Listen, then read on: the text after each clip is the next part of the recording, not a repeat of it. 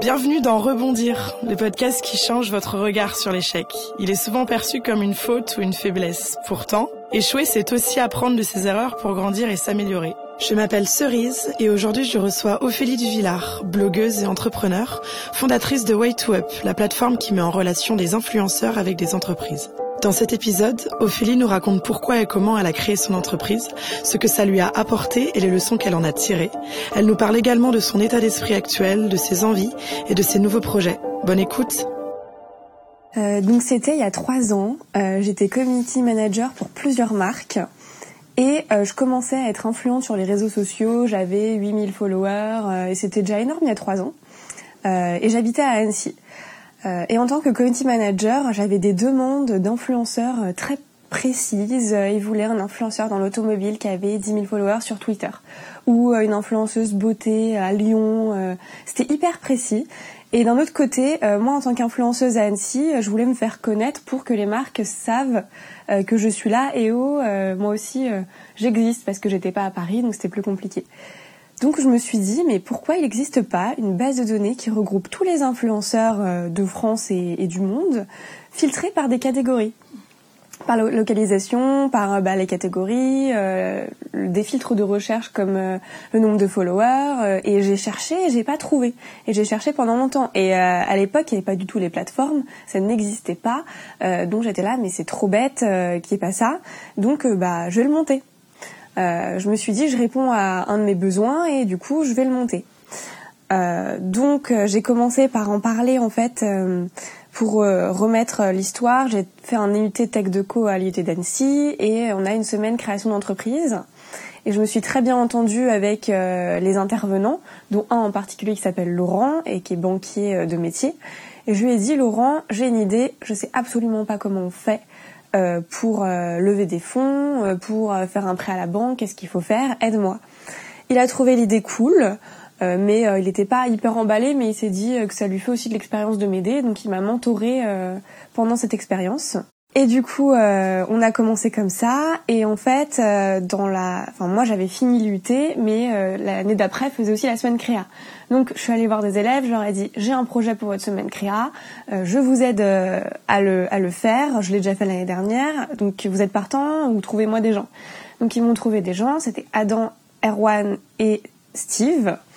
Euh, qui ont fait le projet. Euh, je les ai aidés et ils ont fini premier, finaliste, 18 sur 20. Enfin, ils ont trouvé ça génial, les profs, les intervenants. Donc je me suis dit, ok, il y a un truc à faire. Donc j'ai demandé aux élèves euh, qui veut rejoindre l'aventure vu que vous avez fait part du premier projet. Donc Adam et Erwan ont été chauds et c'est comme ça qu'on a créé notre petite team au début.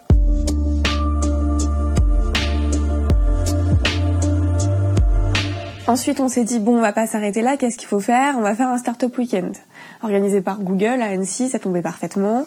Euh, je conseille à plein de monde de le faire, même si vous n'avez pas d'idée, parce que c'est génial. On apprend très vite euh, sur plein de choses. Euh, et ça fait toujours de l'expérience quand on ne sait pas quoi monter comme boîte, etc. Euh, faut savoir qu'au Startup Weekend, on est euh, une centaine, euh, il y a environ 40 euh, idées et il y en a que 10 qui sont prises pour le faire, donc je stressais que la mienne soit prise, mais au final largement, on était deuxième. Euh, pareil, on a fini finaliste, on a été deuxième, récompense du jury pour euh, la plus innovante ou non celle qui a le plus d'ambition. Euh, donc on s'est dit ok, bon bah là on a tous les feux verts, on lance. Donc on a créé un business plan euh, très fort, on est allé voir euh, cinq banques, on a eu quatre refus et un oui. Un oui, euh, ah oui, il faut savoir, je, saute un peu une étape, pour aller voir des banques quand tu as zéro financement, il faut passer par des aides comme Grande Initiative qui te font faire un prêt personnel. Donc là, tu passes devant un jury d'une trentaine de personnes euh, et euh, ils t'acceptent ou non ton prêt personnel, donc c'est à hauteur de 30 000 euros maximum, et c'est personnel, donc sur ton compte en banque, euh, tous les mois, t'es fonctionné. Et donc c'est comme ça qu'on a eu les 30 000 euros pour ensuite avoir 100 000 euros à la banque. on a été soutenu par BPI parce que la banque avait BPI, donc on a même eu besoin de rien faire, ça s'est fait tout seul. Euh, donc juste déjà, si j'ai un petit conseil, allez voir plusieurs banques parce que c'est pas la banque qui importe, c'est le banquier. S'il comprend votre projet, s'il aime, s'il est assez ouvert, c'est ça qui va être important, plus que la banque en elle-même. Donc allez voir plusieurs banques. Et nous, c'était une petite banque qui a accepté parce que les gros sont trop de supérieurs devant eux pour qu'ils disent oui. Enfin, c'est les problèmes mmh. auxquels je me suis confrontée. Et donc c'est parti, on lançait le développement, euh, on lançait euh, notre soirée de lancement. Ça aussi est quelque chose que je ne referai pas. Alors j'ai adoré le faire, c'était génial. J'ai fait une soirée de fou avec 300 personnes, ça a fait du bruit partout dans l'influence. Mhm. Euh, c'était génial, mais en fait quand t'as pas d'argent que tu gagnes pas d'argent, faut pas faire une soirée de lancement à 40 000 euros. C'était un peu un, un problème d'ego. Faut faire des soirées de réussite au bout d'un an pour fêter ton anniversaire. Alors ça oui, tu mets le paquet mais ne fais pas une soirée de lancement euh, super chère euh, quand tu gagnes pas encore d'argent. Euh, je regrette pas, hein. c'était génial et je ne sais même pas comment j'ai réussi à organiser une soirée comme ça. Aujourd'hui je me le demande, mais quand t'es dedans tu le fais, t'as pas le choix. mais voilà.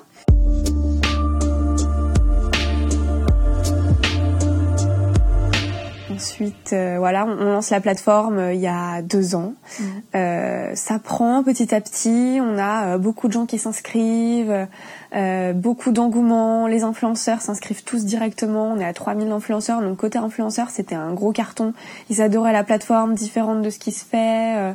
parce que oui, entre temps que j'ai eu l'idée et le l'argent et le lancement, bah il y a eu des plateformes qui aussi ont ouvert en même temps forcément, on n'a pas tous euh, une seule bonne idée, tout le monde l'a en même temps.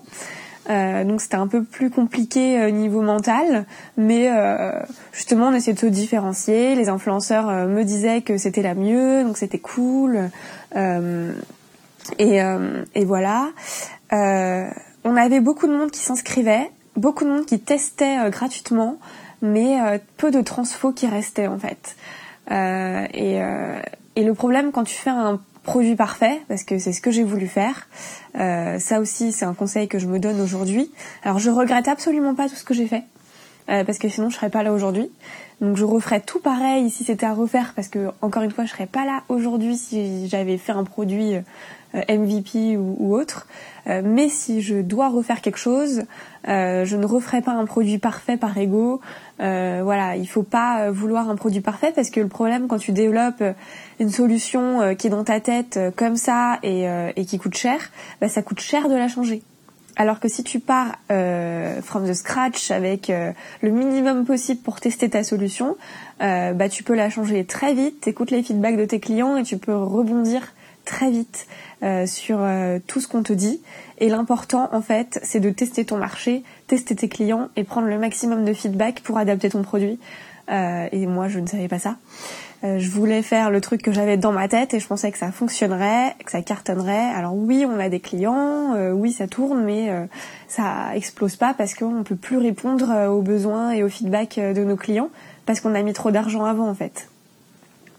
Donc euh, ça c'est pas un de mes regrets, mais c'est une grande leçon que j'apprends euh, pour mon prochain produit.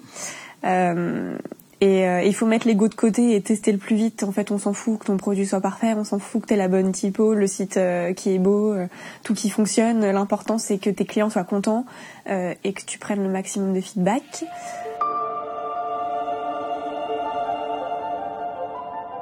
Après le lancement, la plateforme tourne, on a quelques clients, mais c'est pas suffisant pour pour atteindre notre seuil de rentabilité et notre point mort. Euh, donc je me mets à faire agence parce qu'en fait j'ai énormément de demandes de clients comme une agence. Euh, c'est euh, la demande en France, c'est pas un truc automatisé en fait. les Français veulent payer cher pour qu'on leur fasse tout. donc j'ai bossé avec énormément de grands groupes, de belles marques, de start-up et j'ai fait agence pendant un an. C'était cool, j'ai beaucoup appris. Ça nous a permis de gagner euh, de l'argent euh, et de rembourser euh, le prêt qu'on a fait par rapport à la plateforme. L'important en fait, c'est de toujours pivoter et de trouver des solutions et pas juste de regarder le fait accompli. Mais c'est pas ce que j'aime le plus. moi, j'aime les choses ambitieuses et là, je voyais plus assez d'ambition là-dedans. donc deux ans après, ça fait deux ans maintenant, enfin un an et demi, deux ans que que je fais ça, que je fais agence, j'ai des beaux clients, j'ai jamais eu à démarcher, tout le monde est toujours venu vers moi et ça c'est cool. Euh, mais je voyais plus l'ambition et pour avancer et être excitée dans la vie et kiffer ce que je fais, euh, il faut que j'ai beaucoup d'ambition devant moi. et quand je la vois plus, bah mon moral il est pas il est pas foufou quoi. j'ai un peu ouais, je suis pas excitée par ce que je fais, je le fais parce qu'il faut que je le fasse et c'est ce que je veux éviter dans ma vie et je veux que faire les choses parce que ça m'excite. Donc euh, ça fait euh, six mois que je fais ça, à me remettre en question, à me dire qu'est-ce que je fais. Euh, je continue de bosser et c'est cool, hein, j'aime bien ce que je fais, je sais le faire et c'est dans le milieu dans lequel j'aime le faire. Mais je voyais plus d'avenir. J'étais complètement perdue en mode c'est pas ça que je veux faire dans 5 ans, 10 ans. donc je me suis un peu laissée du temps pour réfléchir, pour prendre du recul. J'ai lu beaucoup de livres, d'articles médiums, écouté des podcasts pour apprendre. Parce qu'en ces périodes, bah, je mettais du temps pour apprendre. J'aime pas ne rien faire. Euh, et je fais confiance à la vie. Euh, et ça, c'est hyper important, faire confiance à la vie, parce que la vie est très très très bien faite et que euh, justement, elle te titille un peu pour que t'aies pas que des moments au top et que tu saches justement rebondir après. Parce que si tout était beau, ce serait trop facile.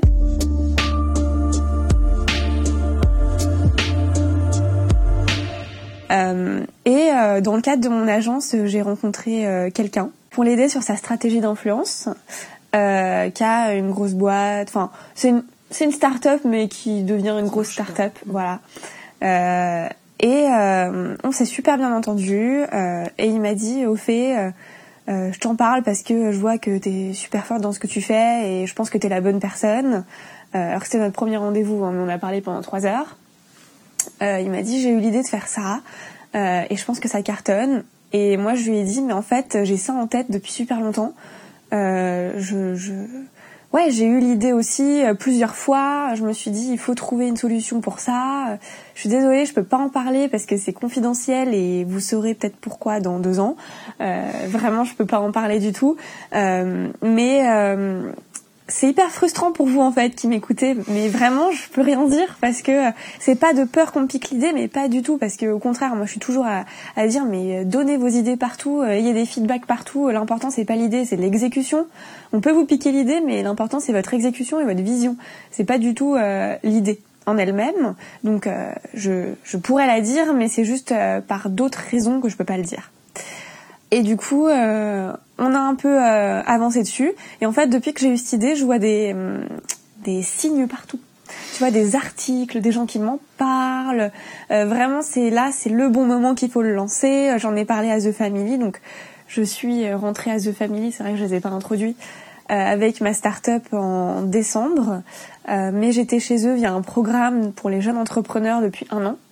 The Family sont des investisseurs euh, de start-up, mais ils investissent pas vraiment en argent, mais ils investissent en éducation, euh, en networking, en réseau. En, fait, ils vont tout mettre en œuvre pour vous aider à, faire tout ce que vous voulez euh, pour que votre startup réussisse, mais aussi à vous challenger, à vous dire ce qui va pas, euh, ce que vous devez faire.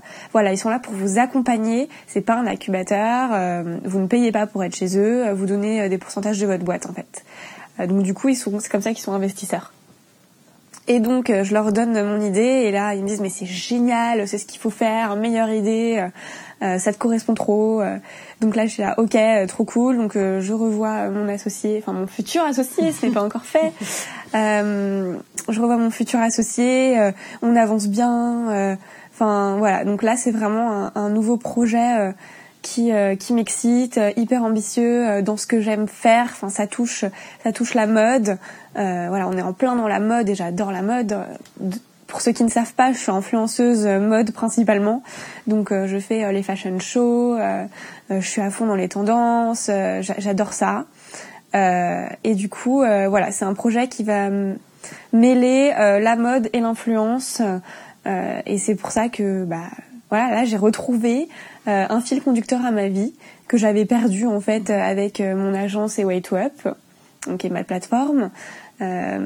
et voilà, donc petit à petit, on, va euh, fermer WaitWeb euh, et, euh, et l'agence, même si, pour la petite aparté, j'ai encore une grosse partie du prêt à rembourser. Mais je me suis posé la question, est-ce que j'ai envie de continuer à la rembourser en faisant quelque chose qui ne me plaît pas?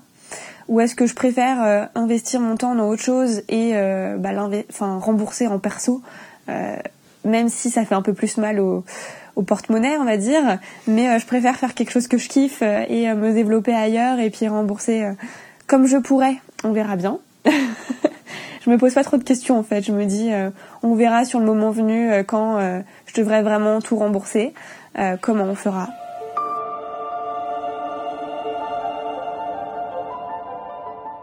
Alors pour moi, la, fermeture de White Web et l'agence, c'est pas vraiment un échec, parce que je le ressens pas du tout comme un échec, mais pas du tout. Euh, c'est vraiment euh, une décision prise euh, par moi-même pour faire autre chose de qui, qui m'intéresse plus en fait. Et, et, je pense que même si j'avais eu des échecs, je les aurais jamais vus comme des échecs. le mot est peut-être un peu fort et, et peut-être que pour certaines personnes ce sont des échecs, mais j'ai tellement appris.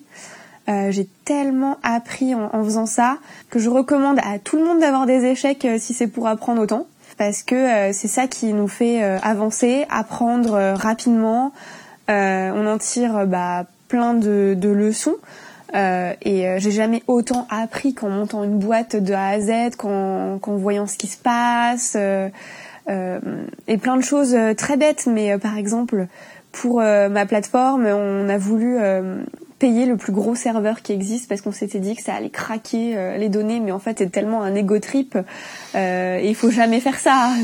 mais là, euh, je m'en rends compte alors qu'au début j'étais tellement sûre de moi. Euh, voilà, on apprend dans toutes les phases de la création, même jusqu'à la fermeture de la boîte, on apprend. et bah, comme j'ai dit avant, euh, c'est faire une MVP euh, de base en fait, tester son produit euh, avec le moins de choses possible. En fait, aujourd'hui, je me suis rendu compte que je pouvais monter Way2Up avec des outils qui existent aujourd'hui. On appelle ça le no-code, c'est-à-dire relier Airtable avec Zapier et, et, Gmail par exemple, et ça faisait Way2Up en fait. Mmh. C'était vraiment, il y avait pas et Slack aussi par exemple il y a tellement d'outils qui existent aujourd'hui qu'il faut réfléchir avant de se dire on va prendre des devs et on va mettre un truc parfait. Et en plus, les devs, c'est hyper frustrant s'il n'est pas en interne parce que tout ce que vous voulez changer, vous n'avez pas la main dessus et ça coûte cher. Euh, donc essayez avec un Wix, un Zapier, un Airtable, un Slack. Euh, je vous laisse googler euh, tous les noms que je dis pour apprendre à, à, à, le faire. Ou sinon, vous allez sur Medium. Donc Medium, c'est un site qui regroupe plein d'articles super. Euh, moi j'adore, je lis euh, deux trois articles par jour. Vous tapez euh, no code sur Medium et vous avez plein d'articles qui vous expliquent comment monter votre business sans savoir coder. et voilà, vraiment c'est tester votre produit avec vos utilisateurs, mais vos utilisateurs, vos clients, pas vos potes. parce que en général, vous verrez que si vous donnez vos idées à des potes, ils vont tous vous dire que c'est génial. Mais tous, même des futurs clients qui n'ont pas encore payé, vous diront que c'est génial, mais après ils payeront pas derrière parce que euh, socialement parlant, euh, ils sont euh, un peu obligés de vous dire que c'est cool. Ils vont pas vous dire ah non c'est de la merde. C'est juste parce que socialement ils sont obligés de vous dire que c'est cool. ou alors apprenez à poser les bonnes questions. Il y a une vidéo de Oussama Amar sur YouTube qui s'appelle l'art de l'interview. donc si vous lancez un projet, allez la voir pour savoir poser les bonnes questions, pour avoir des vraies réponses et pas des réponses sociales.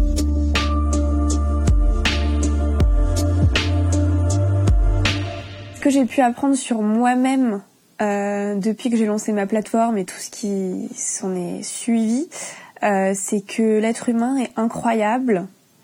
Euh, mais je parle pour moi et pour tout le monde. c'est qu'il faut se faire confiance, faut pas avoir peur et que n'importe la situation, on arrivera à retomber, à rebondir, à, à trouver des solutions en fait. Euh, et c'est justement dans les situations euh, où euh, tu es dans l'impasse ou le stress ou quoi que ce soit que là tu, tu fais des trucs incroyables. Mais si tu n'es pas dans ce genre de position, tu ne verras jamais l'expansion de, de, ton cerveau. Enfin, je sais pas comment expliquer, mais c'est incroyable et c'est dans ce genre de situations que tu vois ce que tu es capable de faire. Donc si tu te jettes pas, tu ne verras jamais ce que tu es capable de faire. Jetez-vous, enfin faites les choses et puis vous vous allez voir après comment vous allez rebondir, par exemple. Euh, vraiment, c'est euh, c'est ne vous dites pas euh, comment vous allez faire, comment faites-le. voilà, moi dès que j'ai des idées, je le fais, je saute et je vois après. Justement, je trouve que le podcast est bien trouvé comment rebondir. et on trouve toujours les solutions parce que bah, l'univers est magique. Voilà. Rebondir, c'est tirer le meilleur des expériences que nous vivons et accepter les bonnes choses comme les mauvaises pour mieux se connaître soi-même. Si vous avez aimé cet épisode, n'hésitez pas à nous le dire et à en parler autour de vous. Et puis, si l'envie vous prend de venir nous partager en vrai une de vos expériences, contactez-nous. À bientôt!